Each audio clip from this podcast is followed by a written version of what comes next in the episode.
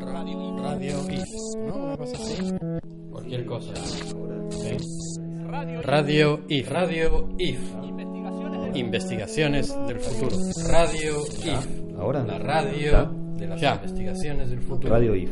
Investigaciones. No, lo de ya. Radio IF. Investigaciones del futuro. Radio IF.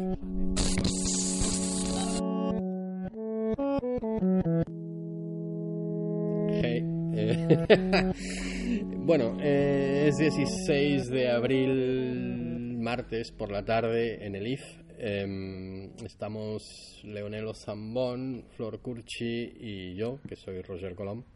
Em, y lo que nos apetecía hoy, con este, estos millones de años que llevamos de retraso con los podcasts, por fin logramos traer a Flor, eh, es hablar de, ¿cómo lo llamamos? Una perfo, una performance Una que performance. tuvo lugar durante el campamento temporario, que fue en febrero, imagínense lo que llevamos de retraso, em, en el IF. eh, y bueno, eh, cuéntanos cosas. Eh, tuvo que ver con...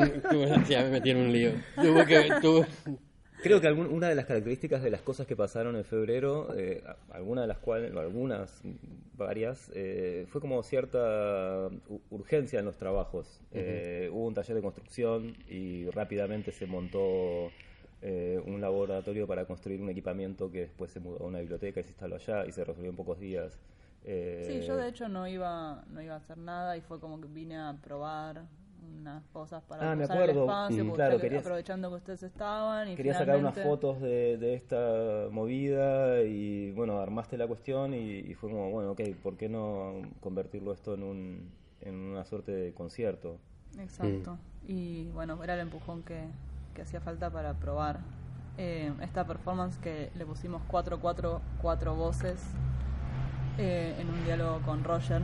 Mutó su nombre me parece que quedó muy bien. Yo soy de la Asociación Argentina de Tituladores de, de Libros y de otras cosas. Aunque, aunque no estás en la foto eh, oficial de la... Es verdad, no estás en la foto, pero- No, porque yo hice la foto. Entonces, Bueno, estas cuatro, cuatro, cuatro voces fueron unas partituras transitables que montamos acá en el IF. Eh, y las partituras estaban compuestas por cuatro cuerpos de batería eh, diseccionados, desarmados en cada una de sus partes y con esas partes se, se escribía esta pieza que, ejecutaron cuatro cantantes. Es decir, que era una partitura de cuatro cuerpos de batería para cuatro cuerpos de cantantes. Eh, hicimos un algunas pruebas durante el día de lectura porque no estaba ensayado ni había una ni un, plan o un código de lectura de estos de estas partituras gráficas en algún punto Mm. podrían Objetuales, sí. sí, bueno, para aclarar, eh, había un, un- eh, sobre el piso se pusieron eh, estos tambores y partes de la batería, todos totalmente desarmados. eh, En cuatro líneas que eran como tiras de papel muy largas. Imaginen el piso del IF es un, un galpón que no sé, que tendrá 15 metros de largo, algo así, en esta parte. Se extendieron cuatro eh, tiras de papel a lo largo del piso y empezaste a desarmar la batería y ocupó eh, las, cu- las cuatro tiras. Cada una de las tiras era como una especie de recorrido que podía hacer cada una de las uno tiras los performers. era uno de los cuerpos de la batería. Digamos, había una tira que era redoblante, había una tira que era un tambor, había otra tira que era otro tambor, había una tira que era el bombo. Entonces, de alguna manera estaban las cuatro voces, eh, digamos, eh, identificadas, identificables. Y cada una fue asignada a un cantante, que fueron Agustín Genud, Alma Laprida, Connie Castagnet y eh, Alex Elchier. Eh, ellos se repartieron las voces y durante el día hicimos pruebas de lectura, con algunas consignas, algunos juegos, algunas improvisaciones eh, sobre cómo podíamos leer ese esa composición espontánea y final- finalizamos con, con una performance concierto eh, con un masivo público en el campamento temporario. Absolutamente. No, estuvo muy bien, eh, la verdad. Yo la pasé muy bien, ¿ustedes también? Muy bien, como, como siempre en, en el IF. ya te pusiste colorado. Mintiendo, mintiendo. Em, eh, bueno, eh, eh, una pregunta que yo te quería hacer tenía que ver con eh, el origen de todo de este tipo de trabajos que vienes haciendo con, con la batería, eh, desmontándola o poniéndola en otro tipo de situaciones, ¿no? Em, esto había empezado con, con ese proyecto itinerante. También recordar que. ¿Te acordás cuando conociste a, a Flor? Eh, eh, en ese momento estaba tocando la batería. Claro, Eh, hace claro. unos cuantos años.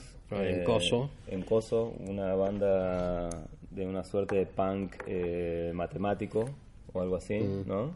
Site específico. Site Specific y aparte con composiciones muy extremadamente eh, compuestas pero a la vez rabiosas Y muy cortas de 15 segundos a 40 segundos Eh, ahí eras baterista o sea eras una eh, intérprete in- Sí, instrumental Ahí era baterista, pero te acordás también que siempre la batería se veía por algún motivo modificada. Fue, eh, nos agarraron los años post Cromañón también ahí, y había muchos lugares donde no se podía tocar con batería, entonces inventábamos baterías con, cualquier objeto, guitarra con una con guitarra.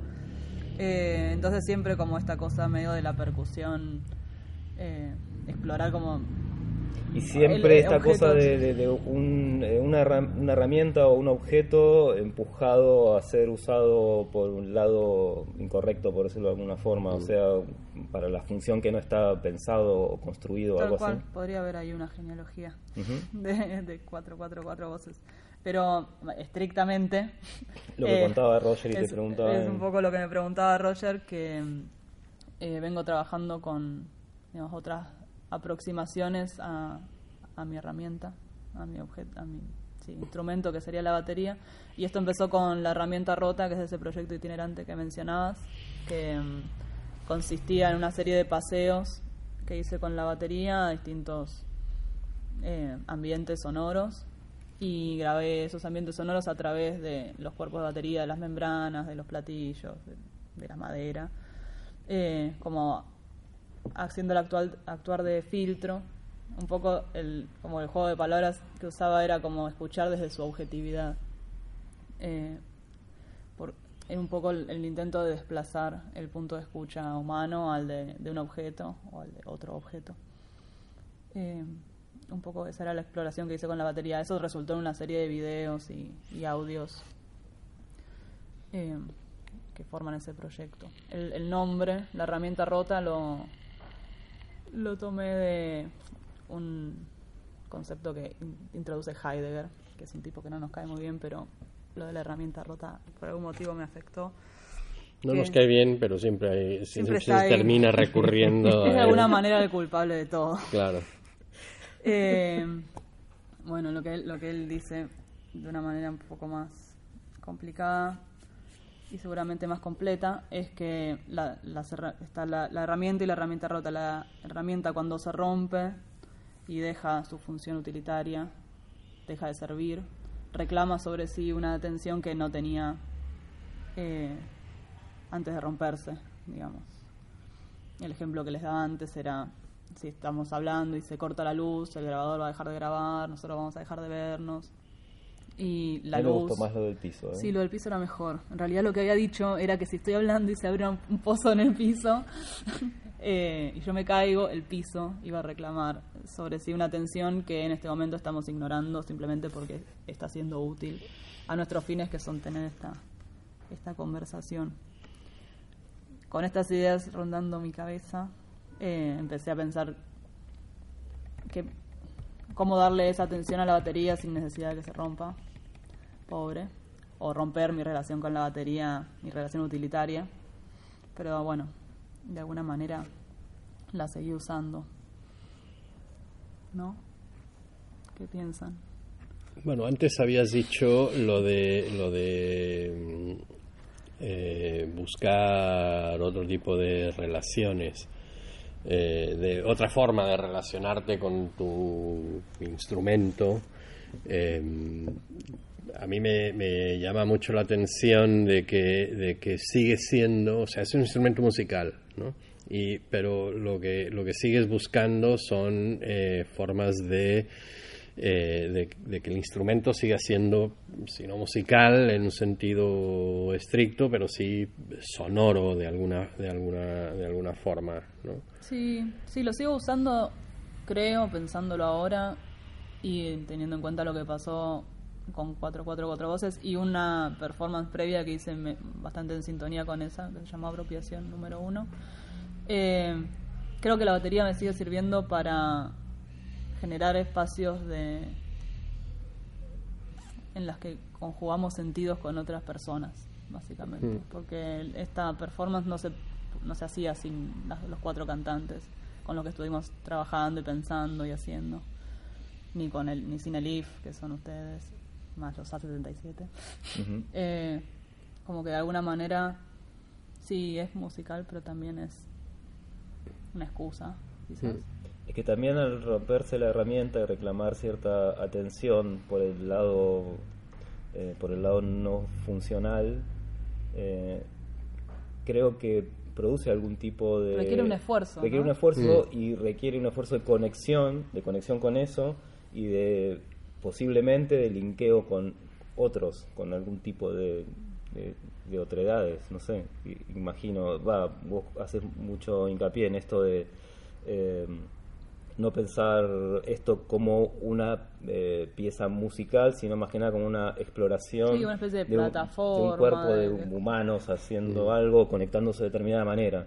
Entonces, al romper la funcionalidad de una herramienta y estar trabajando con otros, eh, creo que la se, se potencia la conexión porque tenés que atender a los sentidos de, de otra forma frente a Sí, ese exacto, y aparecen otras cosas como que si bien nuestra atención estaba por ahí centrada en cómo interpretar musicalmente con, con la voz esos objetos, había algo en la, en la proximidad de los cantantes, cómo recorrían el espacio, bueno, como que se conjugaba una especie de, de danza entre todos que también atraía como, como ciertos sentidos. Sí, pero parece. tenía su propio atractivo visual, además. Sí. ¿no? La, sí, ya la, par- la partitura, Mm. entre comillas, o la instalación ya tenía como su, su orden casi.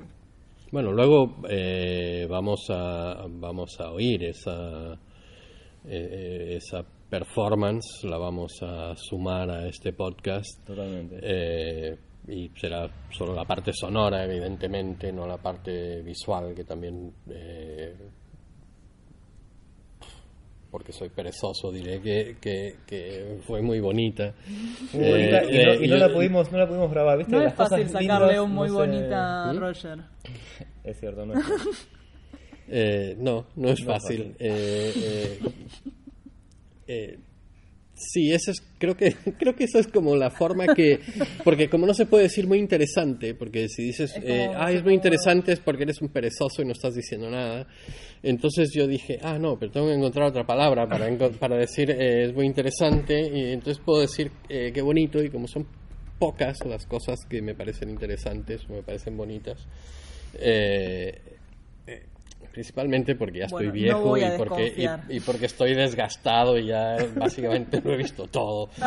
Eh, entonces cuando veo algo que, que me, que me llama la atención, que me parece... eh, también si dices que era bello, entonces quedas un poco cursi, pero Sí, tenía su, su belleza muy particular, eh, la instalación de todos los, los cachos de la batería, eh, como eh, la suerte de, de- de danza lineal eh, de, los, de los cantantes. Pero bueno, esa parte visual no va a estar en el podcast. Pero creo que la Eh, pero va a estar la parte sonora que, eh, que- que también es muy potente. Eh, una cosa que, que- que yo voy a insistir en decir, que lo habíamos hablado previamente, era em, como marcar una especie de, de- de contexto social para este tipo de, de experimentos, en este caso sonoro, visual, corporal. Em, y es que eh, eh, eso que, como esa eh, buscar otras formas de, relacionarte con tu instrumento musical, pero eh, socialmente venimos, eh, desde hace unos cuantos años, venimos haciendo un, enorme experimento social eh, eh, que tiene que ver con, con, eh, buscar o experimentar con otras formas, no quiero decir que sean nuevas ni viejas ni nada de eso, pero otras formas eh, de relacionarnos entre personas en, eh, o, o, con los animales o con la comida o con el espacio o con la ciudad o, o ¿no? o con, el medio, con el medio ambiente en el que te encuentres. Y, esto surge, creo yo, de una especie de, cansancio y de, desconfianza hacia, la, hacia las formas que teníamos eh, para relacionarnos eh, entre humanos o con, los, con, otras, con otros espacios o con, o el lugar en donde estemos. Eh, y me parece que ya desde ya Coso, que uh -huh. ustedes dos estaban en, eh, en Coso, eh, eh, ya venía de una forma de relacionarse con la música que desconfiaba de, la, de, la, de, las formas establecidas de la música, ¿no? El punk sí. básicamente desconfía del statu quo en los 70, desconfía por muchas razones musicales, sociales, artísticas, desconfía del statu quo y, y busca relacionarse eh, de otra manera. Y Coso ¿no? desconfía del punk.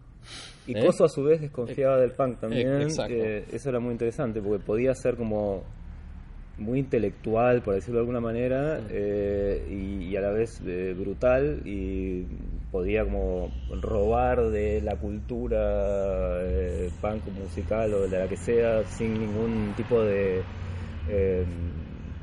no sé, sin un conflicto. es esto que decís, no sé, está bueno, es por cansancio de formas establecidas o hegemónicas, como quieras llamar, y también es por, por una necesidad, creo, esta forma, esta, esta búsqueda de experimentos sociales y de mm. formas de relación. Eh, no sé, cuando el estado de bienestar se, se, se, rompe, es necesario empezar a explorar otro tipo de escultura social posible. Claro. Hay un montón de... Eh, así como las herramientas tienen una función específica, las sociedades cumplen funciones específicas y cuando te das cuenta que está funcionando como una pieza programática de esa maqueta de sociedad eh, tal vez se hace medio imprescindible buscar otras posibilidades de conexión, otras posibilidades de, de, de, de formas sociales. Claro, porque si, si, si, la forma de organización social, digamos que es una herramienta, esa herramienta se rompe, llama la atención sobre sí misma y empiezas a, eh, a, a buscar otras formas de utilizar ese objeto, esa herramienta. Uh -huh. eh, eh, ese sistema social. Eh, y, y, creo que estamos eh, atravesando una época de este tipo de experimentación eh, y lo vemos en, en muchos sentidos, ¿no? desde lo sexual a cómo nos relacionamos con la comida, a, a, a, a cómo nos relacionamos con con cómo se construye un edificio, eh, aunque el statu quo sigue construyendo edificios ya preobsoletos, ¿no? Eh, eh, y, el, y, el, tipo de urbanismo que tenemos eh, sigue siendo ya, ya, ya, está obsoleto desde antes de que, de que lo construyan, ¿no? uh -huh. principalmente porque, porque se basa en la gasolina. ¿no? Eh, sí. que ya es una forma que tenemos que ir descartando. ¿no? Mm. Entonces, eh, hay una enorme energía social eh, en busca de nuevas formas. ¿no? Esto significa que también hay un enorme eh, desperdicio de energía. ¿no? Mm, Como cualquier sistema atento. termodinámico, hay mucha energía que se pierde. Em, y esto lo digo en, en, en un sentido positivo, ¿no? Sí, sí. Eh, porque no hay miedo a experimentar. Entonces, al no haber miedo a experimentar, eh, mucha de esa energía se va al carajo eh, en que experimentos que fallan. Yo creo que la, la, idea de gasto es una claro, que hay que. un gasto. Sí, de, es un gasto. hay, hay que dejarla entrar otra vez. No, no tiene que ser. eh, No, bueno, dejarla entrar otra vez significa aprender de eso. ¿no? Aprender de eso, Claro. totalmente. Sí. Sí, y aprender también a que estas, estos, estos otros experimentos que, tienen lugar, por ejemplo, acá, eh, no reproduzcan las formas de dominación que, estamos tratando de, de romper, justamente. Porque no es difícil, a veces en los intentos de, de relacionarse de otra manera o de de generar, digamos, simplemente por de sumar experiencias, termina como a veces, no digo que siempre, eh, aportando a la sobreinformación, al sobreconsumo, al Mm.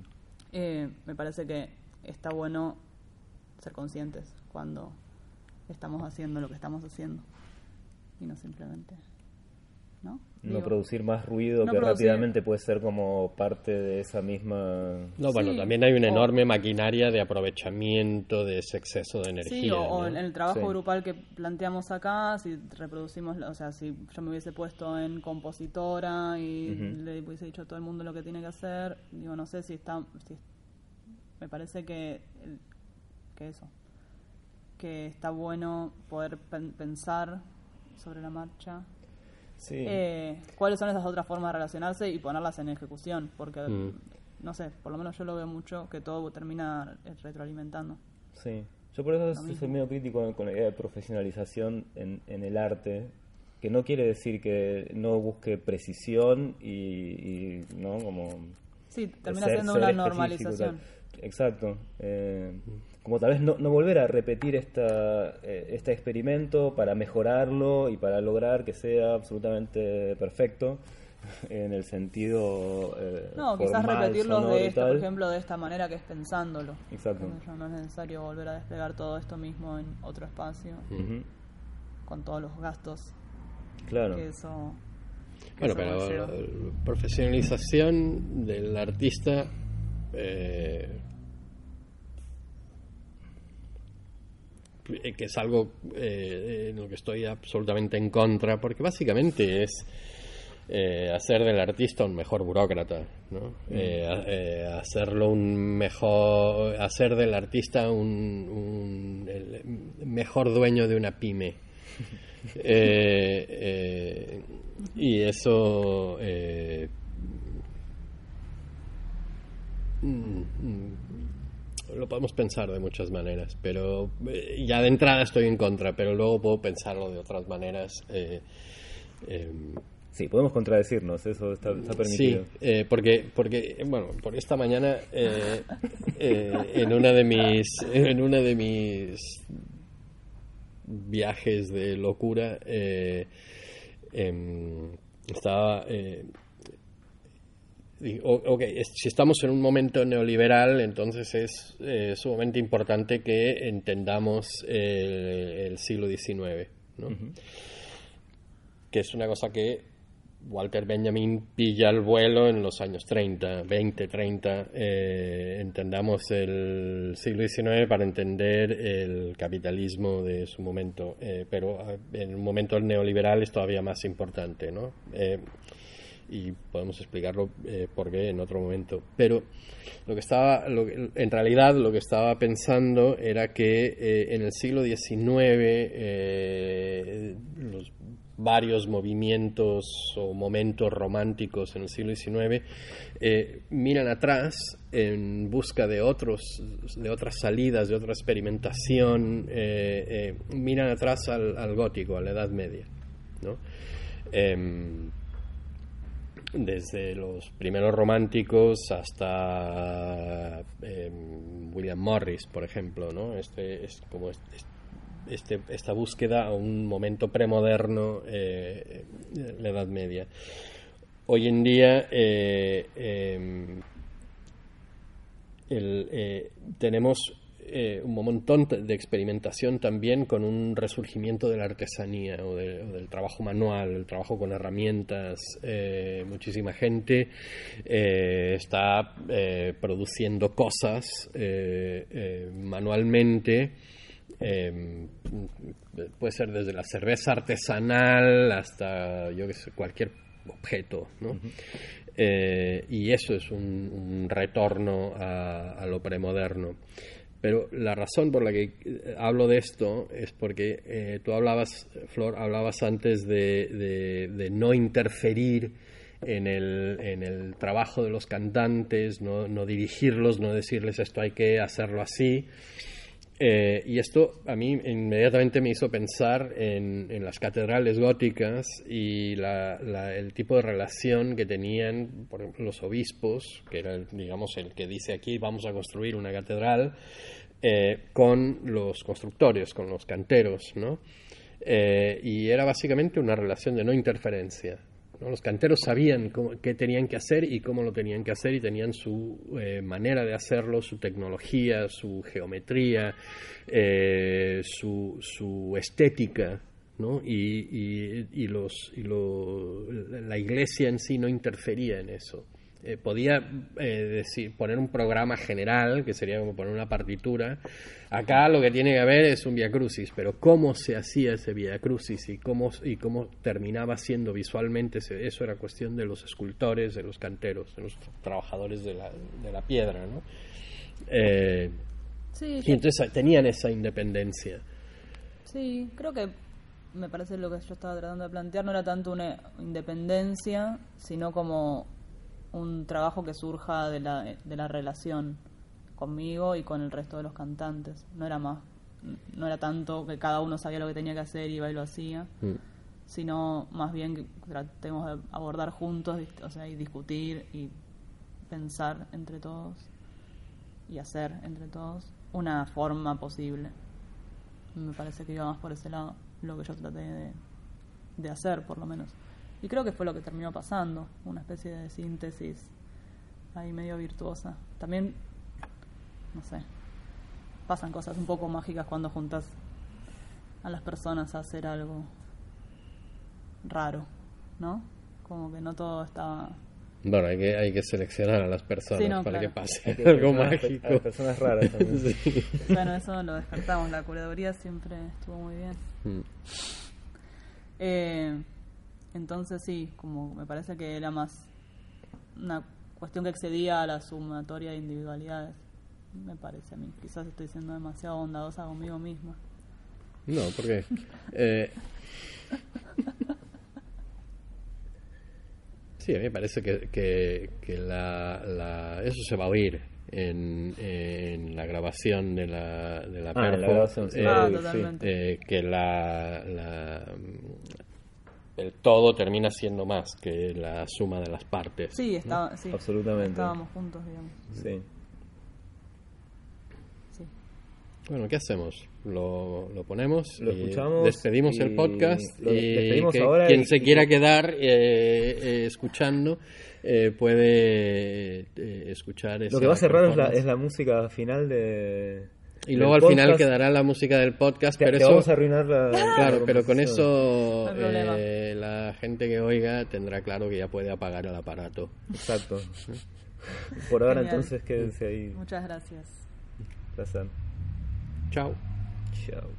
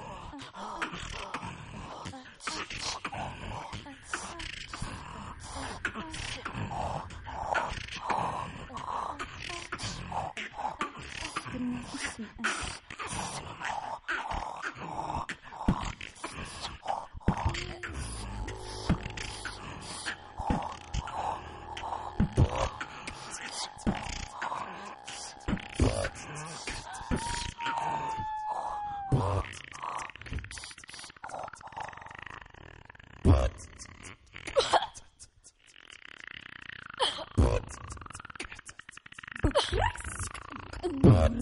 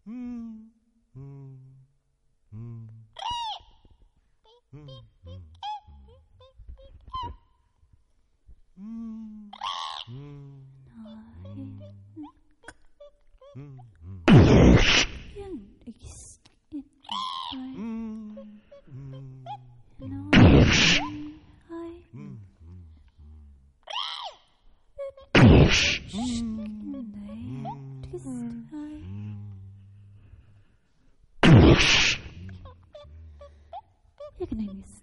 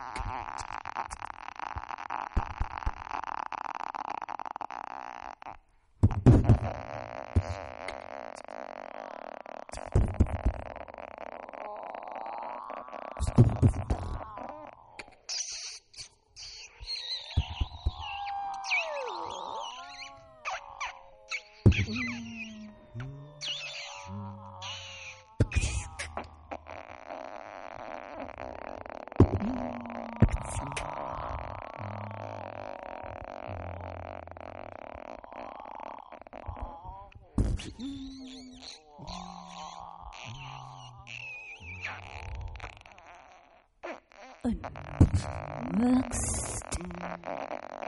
unboxed.